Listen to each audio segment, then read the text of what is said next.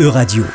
Hashtag PFUE, Joséphine Staron. Bonjour Joséphine Staron. Bonjour. Aujourd'hui, vous souhaitez nous parler d'un thème de la campagne des élections législatives qui a été soulevé par Jean-Luc Mélenchon, celui de la désobéissance à l'Union européenne. Oui, c'est un sujet qui a beaucoup fait débat hein, ces derniers temps. Pour faire campagne, l'extrême gauche brandit la carte de la désobéissance qui serait selon elle légitime pour défendre les intérêts nationaux dans le cadre de l'Union européenne. Alors, avant de rentrer dans le détail des revendications euh, des partisans de la désobéissance, il faudrait faire un petit rappel de ce que signifie ce concept. Euh, déjà, on peut le faire remonter au concept de désobéissance civile qui a été développé notamment par Étienne de la Boétie hein, dans son ouvrage intitulé Discours de la servitude volontaire. Et dans cet ouvrage, il défend le droit inaliénable des peuples de s'opposer à un gouvernement jugé illégitime, non pas par la force ou par la violence, mais bien par le refus de se plier aux règles. Et dans l'histoire, euh, on compte de nombreuses personnalités hein, qui ont pris à leur compte ce concept de la désobéissance civile, c'est-à-dire non violente. On pense notamment à Martin Luther King, à Nelson Mandela ou encore à Gandhi. Qu'est-ce qui pourrait justifier la, désobéissance civile? Alors toute action d'un État jugée contraire aux intérêts de la nation ou contraire à des grands principes de la morale. Par exemple, euh, le philosophe américain Henry David Thoreau, à la fin du 19e siècle, estimait nécessaire de désobéir en refusant de payer l'impôt destiné à financer la guerre contre le Mexique en vue de l'annexion du Texas. Alors, autre exemple, cette fois appliqué au cadre militaire, en France du moins, Lorsqu'un ordre contraire au droit de la guerre est donné, les soldats ont non seulement le droit de désobéir, mais ils en ont aussi le devoir. Donc le concept de désobéissance civile, il s'inscrit dans une distinction fondamentale entre le légal, ce qui est prévu par la loi, et le légitime. La difficulté, eh bien, c'est que la légitimité est souvent plus subjective que la légalité. Alors pourquoi aujourd'hui ce concept euh, refait-il soudainement surface? Alors parce que les partis politiques qui se servent de l'Union européenne comme bouc émissaire euh, avaient besoin de changer un peu leur discours. Dans le cadre de la campagne présidentielle, on a vu des partis d'extrême gauche et d'extrême droite se radoucir, entre guillemets, hein, sur leur position vis-à-vis de l'UE. Euh, il n'était plus tout à fait question d'un Frexit, car il fallait convaincre une partie de la population moins radicale que leurs électeurs initiaux.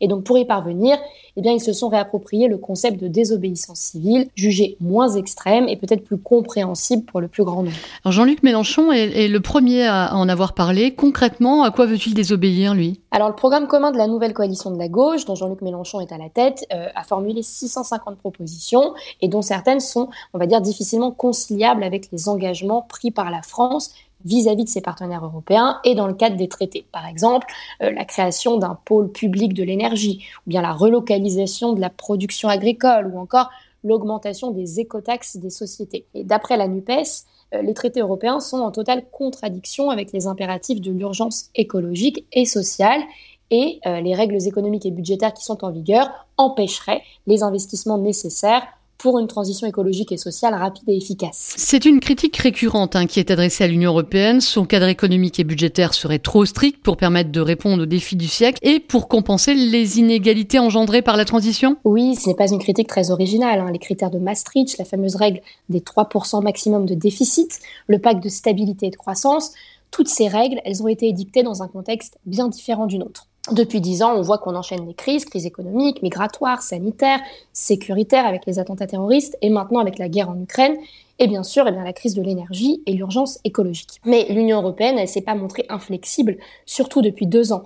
Dès le printemps 2020, quelques mois après le début de l'épidémie de Covid-19, l'Union européenne a suspendu les règles budgétaires pour permettre aux États d'investir et de compenser les pertes. Et aujourd'hui, ces règles sont toujours suspendues et elles ne sont certainement pas prêtes d'être réappliquées, étant donné les graves difficultés économiques auxquelles les États européens euh, font face hein, euh, du fait de la guerre en Ukraine. Et l'UE, alors certes c'est une grosse machine, mais ce n'est pas le monstre inflexible euh, que Jean-Luc Mélenchon décrit. Il peut s'adapter, comme on l'a vu avec la crise sanitaire, lorsque le plan de relance a été voté, malgré l'opposition des frugaux, hein, ces pays du Nord qui sont attachés aux règles de la rigueur budgétaire. Y a-t-il une autre voie que la désobéissance pour faire valoir nos intérêts, Joséphine Staron? Oui, bien sûr, hein, cette voie, c'est celle de la négociation et de la discussion.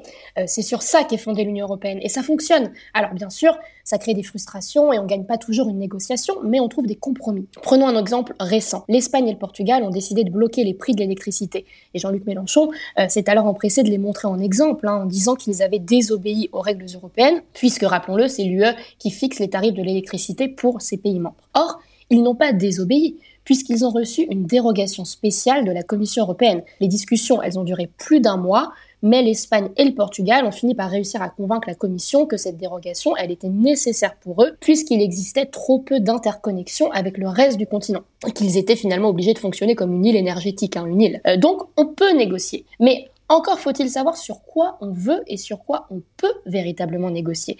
Et ce qui est certain, c'est que les traités européens ne sont plus 100% adaptés à la situation actuelle. Le dernier, celui de Lisbonne, a été signé il y a plus de 14 ans. Et c'est pour ça que la proposition d'Emmanuel Macron de réviser les traités est loin d'être absurde, hein. bien au contraire. Merci beaucoup pour ces éclairages, Joséphine Staron. On vous retrouve la semaine prochaine. Merci.